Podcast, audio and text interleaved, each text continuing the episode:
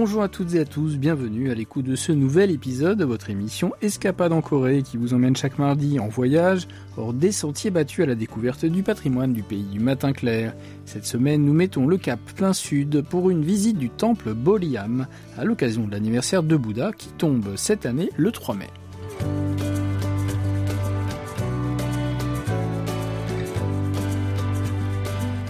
L'anniversaire de Bouddha est la plus grande fête religieuse célébrée par les bouddhistes en Corée du Sud. Depuis quelques semaines déjà, les nombreux temples disséminés aux quatre coins du territoire sont en plein préparatif et suspendent des lanternes de lotus colorées dans leur jardin pour éclairer le monde et prier pour la santé et le bien-être. Les fleurs de lotus qui fleurissent dans l'eau boueuse et les lanternes en forme de lotus symbolisent l'intégrité et aident les fidèles à se souvenir des enseignements du Bouddha qui prônent la bonté, la compassion et la charité. Cette semaine, c'est O Alum, productrice à KBS World Radio, qui nous sert de guide pour une visite du temple Boliam, un petit temple bouddhiste situé à Namhae dans la province du Gyeongsang du Sud.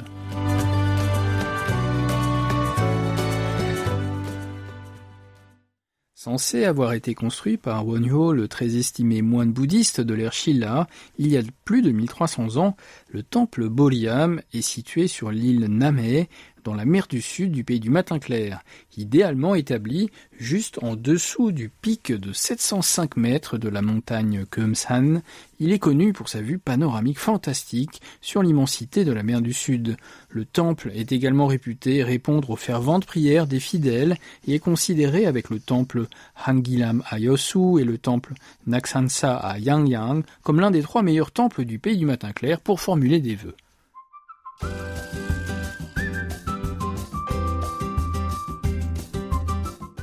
Il y a deux façons d'atteindre le temple Boliam depuis l'entrée de la montagne Gomsan, soit en marchant, soit en empruntant une navette.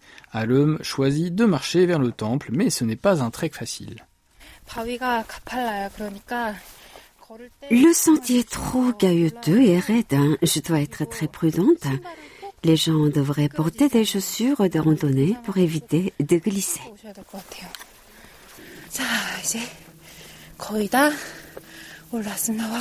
Le chemin commence en pente douce, mais l'inclinaison augmente progressivement avant d'entrer sans avertissement dans une partie abrupte. Ceux qui ne sont pas habitués à faire de la randonnée s'en sortiront mieux en prenant la navette. Une heure de marche plus tard, Alum aperçoit deux ouvertures dans la surface de la roche. Il s'agit de Sang Hong Moon, la porte qui mène au temple Boliam.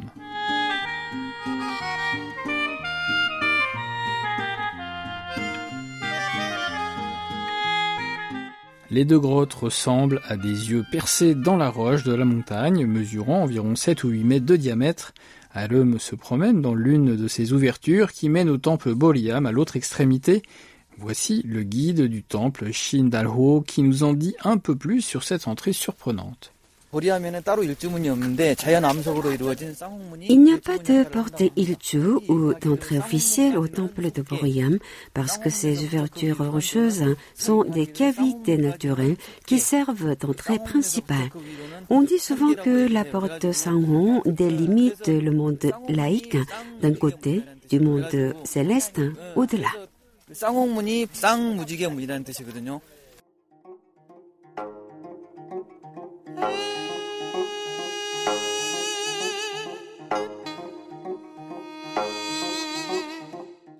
Il y a un autre endroit pittoresque à environ 60 mètres des ouvertures que les visiteurs doivent voir avant de franchir ces portes de pierre. Il s'agit de la plateforme Sasonde où la légende raconte que quatre êtres divins vivant dans quatre coins du monde se sont réunis pour passer du bon temps. La formation rocheuse se compose d'un grand rocher et de trois plus petits disposés face à face. Les quatre pierres ressemblent à un grand frère regardant ses trois petits frères et sœurs.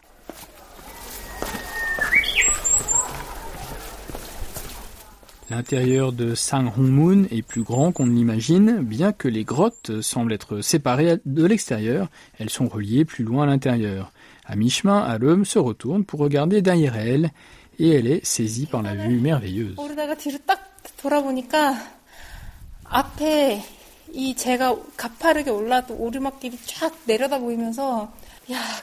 Un paysage d'une beauté à couper le souffle se répand devant elle, une étendue infinie de forêts luxuriantes, de collines verdoyantes et au-delà de minuscules taches d'îles parsemant la mer.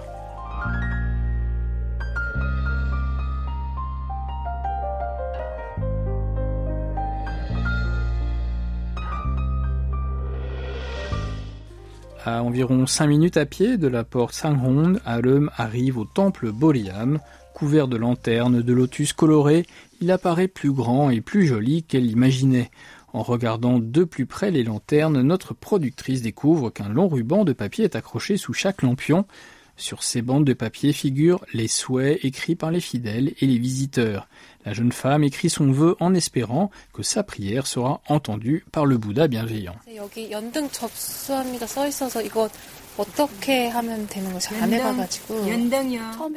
Alem a écrit son souhait et cherche le lieu idéal pour accrocher sa lanterne. Elle trouve l'endroit le plus élevé du temple Boriam, un petit sanctuaire construit pour le dieu de la montagne, depuis lequel elle peut voir la vaste mer du sud s'étendant à perte de vue.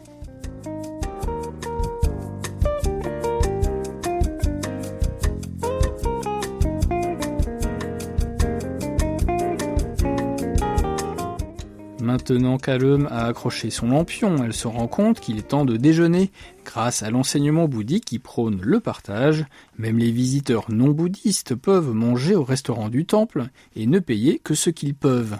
Avec un cœur reconnaissant, Alum glisse de l'argent dans un tronc en bois situé près de la salle à manger.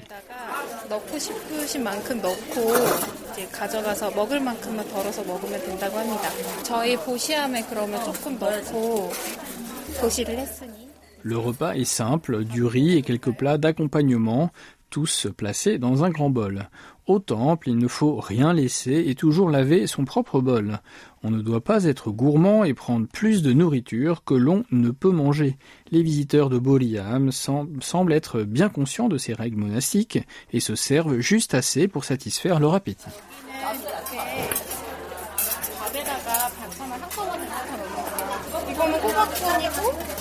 Comme vous le savez, les bouddhistes sont végétariens, de sorte que les plats d'accompagnement ne sont faits que de légumes.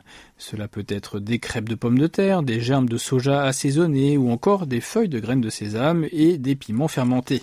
Bien qu'il n'y ait pas de viande, les visiteurs apprécient sa nourriture simple et saine.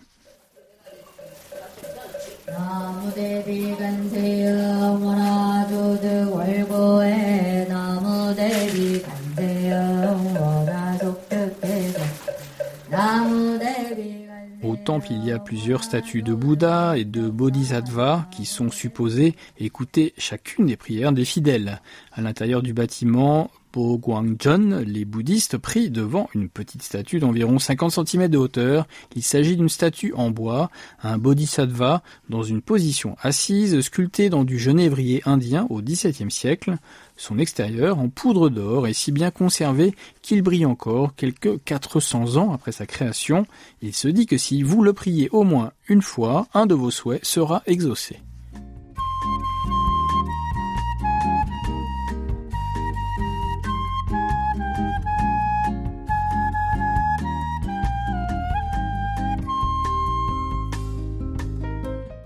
Alum regarde vers la mer et découvre une statue d'Avalokitesvara de 10 mètres de hauteur, un bodhisattva de compassion debout sur une fleur de lotus qui regarde au loin.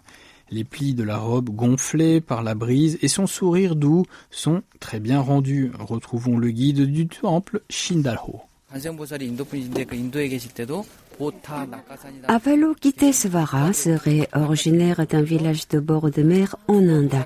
C'est pourquoi les temples situés près de l'eau, à un bord de mer ou près d'une rivière, ont des statues de lui. Avalokitesvara signifie Seigneur qui regarde le monde. En d'autres termes, un Seigneur qui sauve le monde avec compassion. L'expression douce de son visage ressemble à celle d'une mère adorant son bébé. Alum se sent également comblé de la gentillesse du saint bouddhiste.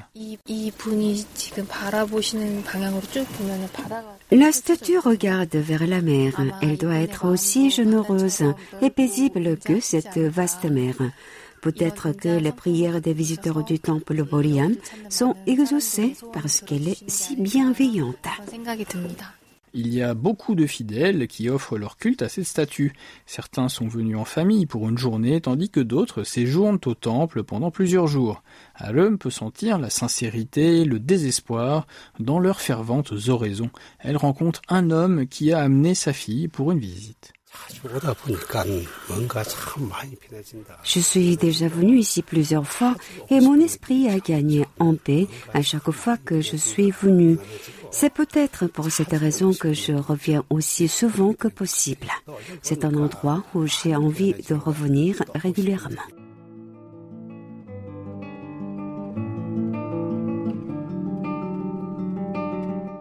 À la gauche de la statue, au sommet d'une falaise rocheuse, se trouve le site de prière de Yi Sangye, le roi fondateur de la dynastie Choson. C'est là où il aurait prié pendant 100 jours.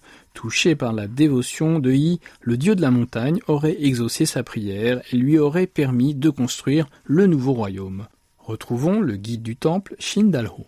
Il y a trois roches appelées Samburam. À l'origine, tous les trois piliers de la roche étaient allongés sur le sol, mais un jour un rocher s'est relevé, suivi d'un autre. Mais alors que le troisième rocher était sur le point de se mettre debout, un coq a chanté pour laisser la roche à terre juste là où elle se trouvait. La légende dit que c'est ce qui a empêché Yi Sangye d'étendre le territoire de Joseon plus loin sur le continent.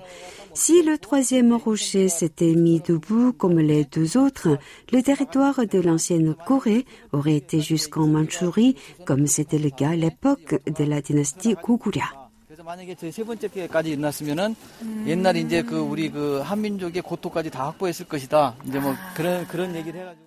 Alum repère les deux rochers debout et imagine comment aurait été la Corée si la troisième pierre avait elle aussi réussi à se lever il y a plusieurs siècles.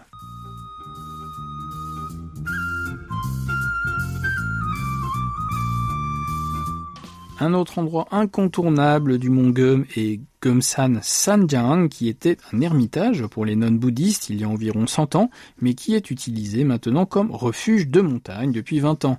Une délicieuse odeur sort d'une petite maison en pierre nichée juste au-dessous du sommet. Alum suit l'odeur et découvre une femme âgée fabriquant des crêpes aux oignons verts sur une plaque de cuisson.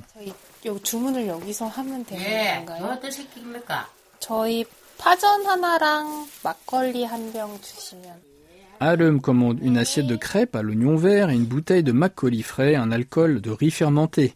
Alors qu'elle s'assoit face à la vue, elle a l'impression de découvrir le paradis sur Terre. La vue est si spectaculaire qu'elle se saisit automatiquement de son appareil photo pour capturer des images des formations rocheuses, des arbres verdoyants et l'océan bleu pétillant parsemé de petites îles.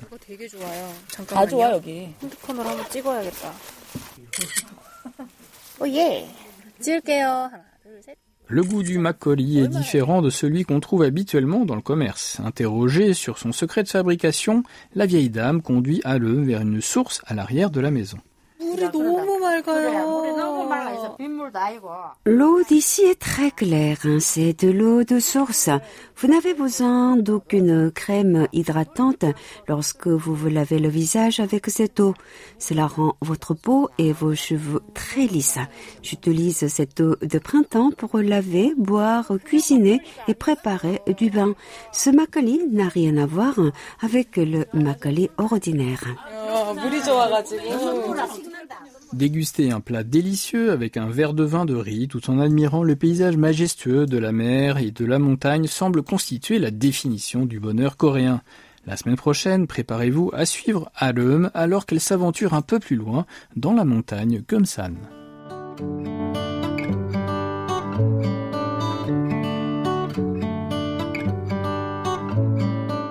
C'est la fin d'Escapade en Corée, présentée par Christophe Duvert avec Yunomi au doublage et Oh Hayang à la réalisation. Merci de votre attention. On se donne rendez-vous mardi prochain.